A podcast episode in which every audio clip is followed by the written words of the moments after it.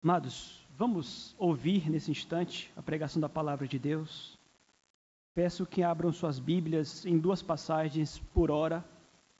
1 Coríntios capítulo 10. 1 Coríntios capítulo 10. E também Romanos capítulo 14. 1 Coríntios 10 e Romanos 14. Queridos, sei que todos nós estamos um tanto quanto saturados do assunto política. Só se fala disso. Nas redes sociais, nos grupos do WhatsApp. É, não é sem razão. Nós estamos às vésperas de eleição é, e temos visto, em, de um modo particular, muita movimentação em torno de apoios aos candidatos que estão no pleito para disputa, né, pelos cargos de governo em nosso país. No entanto, como pastor da igreja, eu tenho sentido que, eventualmente, a nossa igreja pode não estar tão é, preparada do ponto de vista bíblico acerca do assunto política. Eu digo isso porque, às vezes, eu tenho a impressão de que alguns irmãos ficam incomodados quando outros irmãos tratam ou falam sobre política. E aí surgem perguntas e dúvidas. A igreja deve se envolver com política? Nós devemos, não devemos tratar de política? Crentes podem ou não podem se posicionar politicamente? E vejam vocês, nós nunca tratamos deste assunto a despeito de tantas eleições que já tivemos aqui em nosso país. Eu creio que é hora, naturalmente, de como pastor dar uma direção para a igreja à luz da palavra de Deus sobre este assunto. Como foi dito, Nesta semana em especial, os candidatos eles receberam apoios de pessoas, de personalidades, né, de outros governadores, é, de artistas, tem sido assim, pessoas influentes inclusive na sociedade. E isso pode nos gerar a questão: o crente também pode apoiar o candidato? O crente deve ou não deve apoiar o candidato? E a igreja, como um todo, como é que fica nessa história? Será que nós enquanto cristãos, enquanto igreja de Cristo, devemos simplesmente nos calar e devemos nos ausentar dos debates políticos? Seria esta a posição mais correta do ponto de vista bíblico? Como foi dito, pode-se falar de política na igreja? E eu creio que um dos papéis da igreja é justamente elevar o nível cultural da sua comunidade. A igreja presbiteriana de Cajazeiras, por exemplo, tem um papel importante aqui em nossa comunidade que é justamente o papel também de elevar o nível cultural da população à nossa volta. Então, a Igreja Presbiteriana de Calhazeiras, em especial, por exemplo, deve ser esclarecida em muitos assuntos, até mesmo para que possa ajudar a elevar o nível cultural à sua volta e esclarecer também outros que estão em nossa vizinhança. Tenho visto e ouvido algumas bobagens, a verdade é essa, inclusive partindo de púlpitos, daqueles que irão dizer que nesse momento é tempo da igreja se calar. Já ouvi alguns vídeos, poucos da verdade, daqueles que vão dizer que neste momento, muito mais diante dos candidatos que temos aí, né? Então nós deveríamos ficar calados. Mas vejam, quais são os argumentos que são usados? Por que a igreja deveria se calar? Eu vou citar aqui apenas alguns argumentos que são ditos a respeito disto. Primeiro, a compreensão da separação que existe entre Estado e Igreja. Quando nós olhamos para o Antigo Testamento, fica claro que a nação de Israel e a Igreja eram uma coisa só. O governo civil e o governo eclesiástico estavam ali unidos sob a mesma fé. Temos uma teocracia em Israel. Mas com o decorrer do tempo, o evangelho saiu para as fronteiras de uma nação para alcançar diversas nações. Então nós não temos hoje teocracias, onde Deus é o governo civil de uma nação. Então, hoje se entende, e esse é um, um pensamento que nos é herdado pela reforma protestante, que há uma separação entre Estado e Igreja. Autoridades distintas. Nós lemos aqui Romanos capítulo 13, por exemplo. Inclusive a autoridade eclesiástica, eu como pastor, nós devemos respeitar as autoridades civis, não querer tomar o lugar delas. Sabemos disto. E muitas pessoas usam deste argumento para dizer que se há separação, nós não devemos nos envolver com as questões de ordem civil. Mas a pergunta é: será mesmo? Será que essa separação implica em nós não participarmos, por exemplo, do processo democrático? É disso que estamos falando. O outro argumento que é utilizado, além deste, né, de que nós não vivemos numa teocracia, nem devemos querer impor uma teocracia ao Brasil, mas respeitar as autoridades dadas por Deus, é o argumento de que o nosso reino não é deste mundo. Ah, pastor, eu creio que nós não devemos nos posicionar em termos políticos, porque nosso reino não é deste mundo. E vejam, é claro, e aliás pregamos sobre isso aqui semana passada, que estamos aqui de passagem. De fato, nós não ficamos as nossas colunas aqui neste mundo. Realmente, Cristo dirá que o nosso o reino dele, na verdade, é invisível aos nossos olhos. Mas vejam, também reconhecemos que, a despeito da nossa, da nossa transitoriedade aqui nesta terra, nós somos cidadãos, no fim das contas, de dois reinos: do reino celestial, cujo prenúncio nós já começamos a experimentar aqui no convívio enquanto igreja, mas também somos cidadãos do Brasil, somos brasileiros. E temos responsabilidades civis com relação ao nosso país. Tantas. Nós temos que pagar os impostos. Aqueles jovens que precisam, por exemplo, cumprir o serviço militar. Nós não podemos nos evadir disso e dizer, ah, não sou dessa terra, eu sou de outro mundo, não vou pagar os meus impostos. Não existe isto. Há responsabilidades em ambos os lados. Outros dirão que a igreja não deve se misturar com política, porque política é um meio muito sujo. Muitos mentirosos e corruptos. E veja, nós temos motivos para imaginar realmente que exista muita mentira, muito mais em campanhas, muita corrupção neste meio. É um meio sujo, dirão eles, e portanto nós não devemos nos envolver com isto. Mas veja, até mesmo do ponto de vista lógico, até mesmo do ponto de vista lógico, se aqueles que assumem um poder se desviam e se corrompem com tanta frequência, e se estamos numa democracia e participamos da escolha deles, Será que o fato de serem eles corruptos, isso deveria ser motivo para deixarmos de participar do processo das escolhas de, da escolha deles? Se os irmãos conseguiram me acompanhar. Mas veja, não faz sentido você argumentar que não deve se envolver com política porque eles são corruptos. É justo o contrário. Se são corruptos e nós os elegemos, então o problema está não no eleito, mas no eleitor. Então esse argumento também não faz muito sentido. E por fim, algumas pessoas dirão que nós não devemos nos envolver com política, em especial, obviamente, a igreja, porque esse é um assunto que divide muito o povo de Deus, dá briga. Né? E se dá briga, se nós não conseguimos nos respeitar mutuamente, vamos simplesmente parar de falar disso. Veja, é um problema, e eu creio que na nossa igreja em especial nós enfrentamos isso, por quê?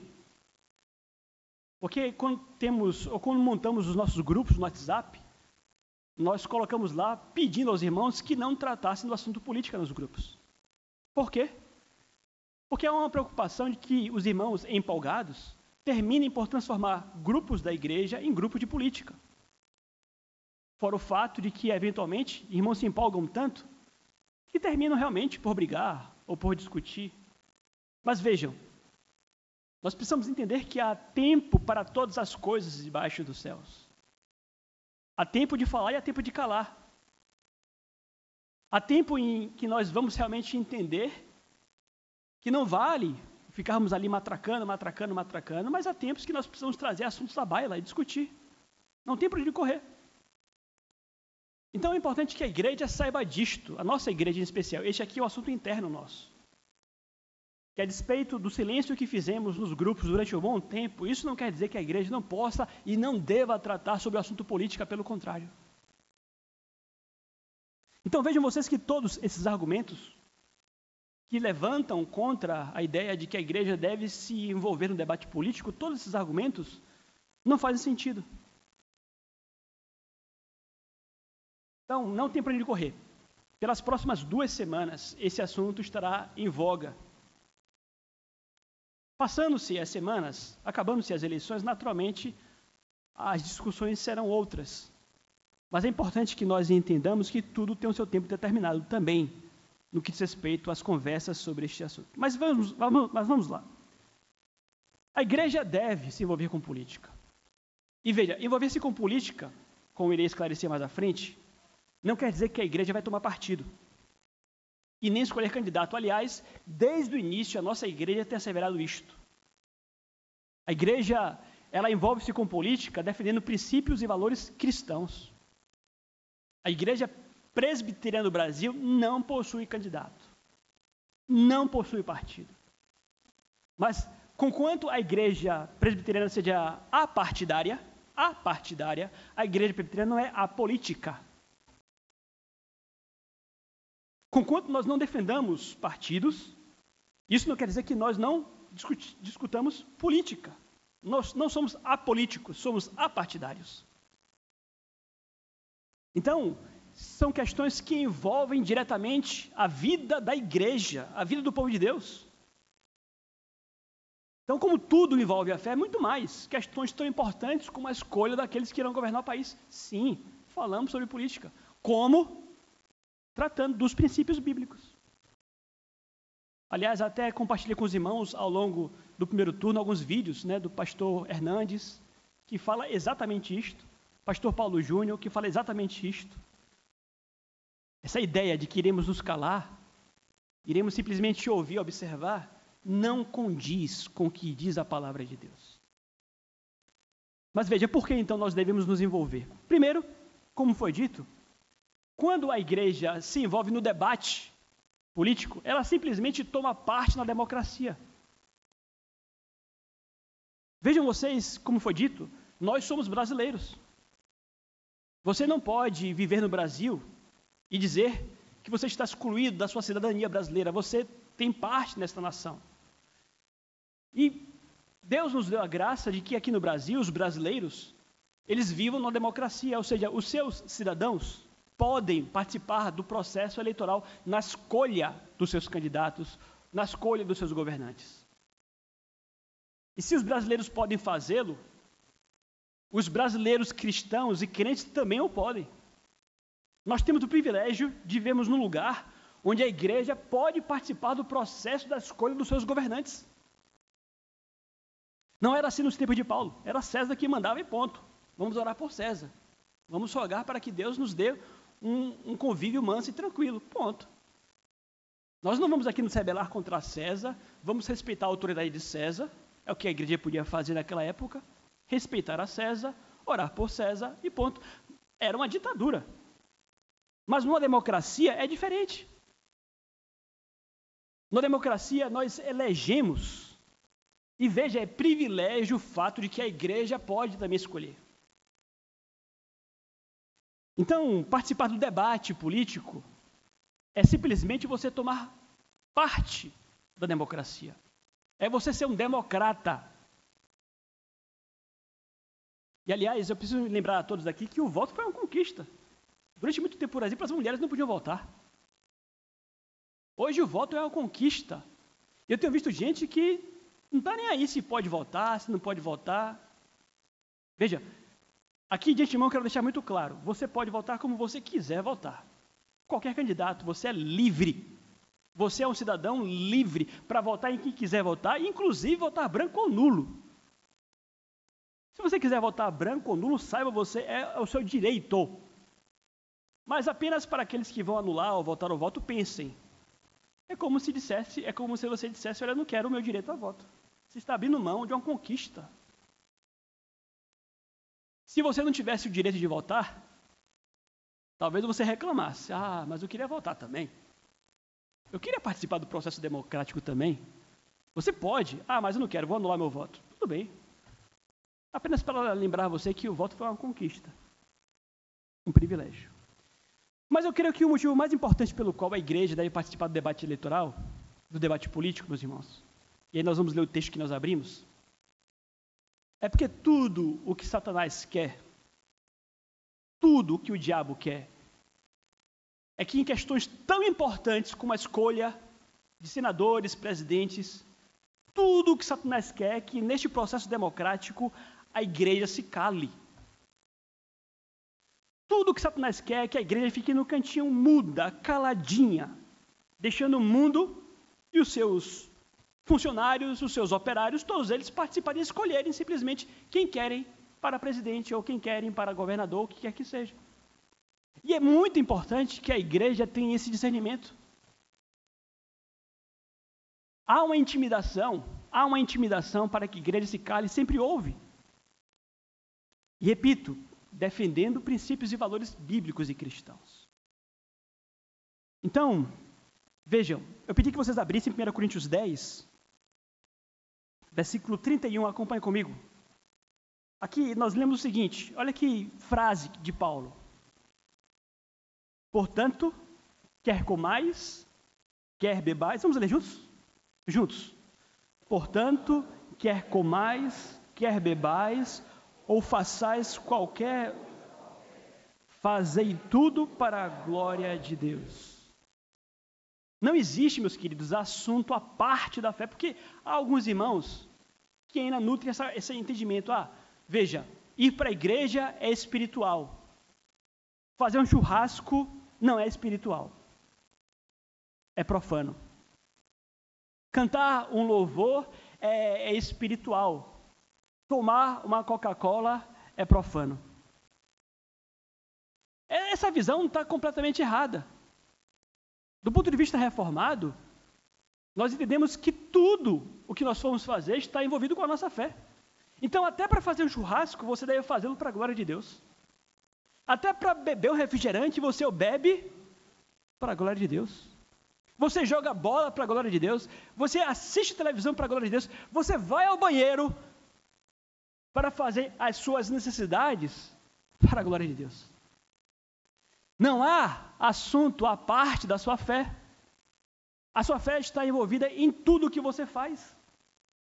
E veja, se eu bebo Coca-Cola para a glória de Deus, ou suco de limão, para que não dizem que o pastor é um pecador miserável porque ele bebe Coca-Cola.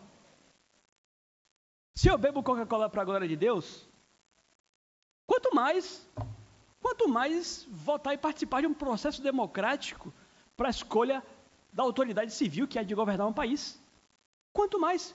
Por quê? Porque eles interferem diretamente nas políticas públicas que irão afetar o nosso viver, o nosso dia a dia. Então, que fique estabelecido que, claramente, a igreja deve voltar para a glória de Deus. Isso é o mais importante. Não importa, olhe serve, não importa em quem os crentes irão votar, desde que no fundo eles o façam realmente pautados pelo desejo de voltar para a glória de Deus. Qual é o critério mais importante na escolha de um candidato? Que Deus seja glorificado. Ah, mas tem isso, tem aquilo, tem muitas coisas envolvidas, obviamente, na eleição. Mas o critério mais importante no coração do crente é que Deus seja glorificado. Tem outros fatores tantos que vocês vão ter que ponderar aí, e realmente é algo muito individual, é de consciência para consciência. Coisas que pesam a favor, contra, mas o mais importante é que ao fim você vote para a glória de Deus. Então vejam, por que devemos nos envolver com debate?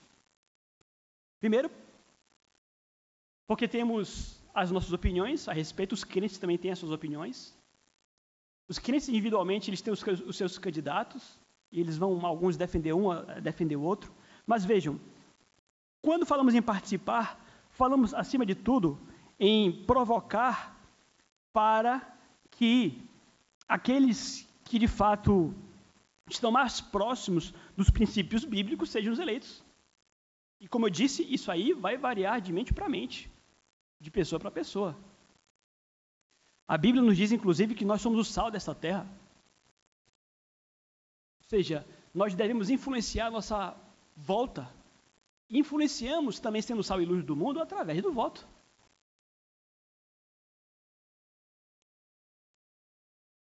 Nós lemos aqui 1 Timóteo capítulo 2, que nos lembra que nós devemos orar pelas autoridades para que Deus nos dê vida mansa e tranquila. Aqueles que dão de ombros, aqueles que falam hum, política, hum, esses estão transgredindo essa palavra aqui. Que nós temos responsabilidades para que vivamos vida mansa e tranquila. Então vejam, repito, estou insistindo nisto. Você tem liberdade para votar em quem você quiser votar com a sua consciência cristã. mas reconhecendo que você tem responsabilidade como, como cidadão no processo eleitoral. E se você quiser eventualmente anular o seu voto, que lhe é o seu direito, mesmo assim, enquanto crente, você tem ao menos a responsabilidade de orar pela sua nação. Você não pode dar de ombros e falar, eu não vou orar, eu não vou orar, façam o que quiser fazer. Não pode. Está aqui. Ore. Você tem que orar. Não quer votar? Não vote. É da sua consciência. Mas tem que orar.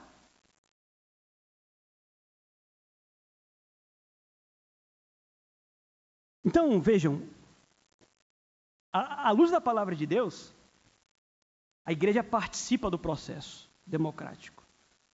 Como a igreja participa, então? Já caminhando para o fim. Como é que a igreja participa, então? A igreja participa, vejam vocês, como foi dito, de forma partidária. Por quê? Você vai perceber que a igreja presbiteriana não vai tomar partido de um candidato ou de um, ou de um partido. Por quê? Porque nós somos muitos e muitas cabeças que pensam diferentes. Nós somos a igreja, não, não é eu que sou a igreja, não é você que é a igreja. A igreja é um corpo, é um organismo, e temos muitas cabeças diferentes. Se porventura a igreja tomasse parte de um candidato ou de um partido, com isso a igreja está incorrendo no risco de fazer com que os seus membros votassem contra a sua própria consciência. Isso seria pecado. Se porventura a igreja, é, como é que eu diria, coagisse os seus irmãos a que votassem no candidato que ela tomou partido, a igreja estaria incorrendo no risco de fazer com que os seus membros votassem contra a própria consciência. Pecado. Foi por isso que eu pedi que vocês abrissem em Romanos, capítulo 14, versículo 23. Olha que interessante isso aqui. Eu vou contextualizar, depois explico a relação. Mas aquele que tem dúvidas é condenado a se comer, porque o faz, porque o que faz não provém de fé. E tudo o que não provém de fé é pecado. Vou explicar. O que, que ele quer dizer com isso aqui? Veja, comer carne é pecado? Sim ou não? Comer carne não é pecado. Mas naquele contexto, onde Paulo escreve, fala alguns irmãos que acham que comer carne é pecado. Você deve constranger você deve constranger ao irmão que acha que comer carne é pecado ao comer carne? Paulo diz não. Se ele acha que é pecado comer, então ele não deve comer, ainda que não seja pecado. Olha que interessante. Ainda que não seja pecado comer carne, se ele acha que é pecado, ele peca quando come achando que é pecado. Então, a igreja, obviamente, não pode constranger você a votar no candidato se você acha que esse voto não é o voto que glorifica a Deus. Se você vota numa pessoa porque foi coagido a isto, mas você não está votando para a glória de Deus, acha que isso é o contrário, você pecou. Estão me acompanhando? Então, por uma questão de consciência, obviamente, é muito importante que a igreja respeite, e aqui é importante que nós compreendamos também que deve haver no meio do povo de Deus maturidade e esclarecimento para isto. Por quê? Conquanto a igreja não tem um candidato, conquanto a igreja não tem um partido, os crentes individualmente, eles têm o direito de ter um candidato. E eles têm o direito de ter um partido. Assim como o mundo inteiro, artistas, Pessoas que tem, estão na mídia, elas têm o direito como cidadãos de se posicionar, inclusive de fazer campanha. Os crentes também. Então vejam, a igreja participa do debate como? De forma apartidária. A IPB não tem posição com relação a candidato ou partido. Repito, por respeito às consciências, cada qual vota para a glória de Deus conforme acha que é a glória de Deus. Mas é muito importante que cada membro da igreja reconheça o direito que o outro tem de não apenas ter um candidato e um partido, como de fazer campanha para quem ele quiser fazer campanha. E repito, isto aqui vai requerer de nós maturidade, esclarecimento. Então, se José acha que Fulano é o melhor para a glória de Deus, José pode fazer campanha para Fulano, sendo crente. E todos os demais outros crentes têm que respeitar. Então, é claro que matéria de campanha às vezes envolve uma chatice só. A gente sabe que em campanha tem muita mentira, é verdade. Mas que a igreja ao menos tenha clareza para compreender que estamos envolvidos no processo democrático, faz parte e ninguém pode querer nos calar.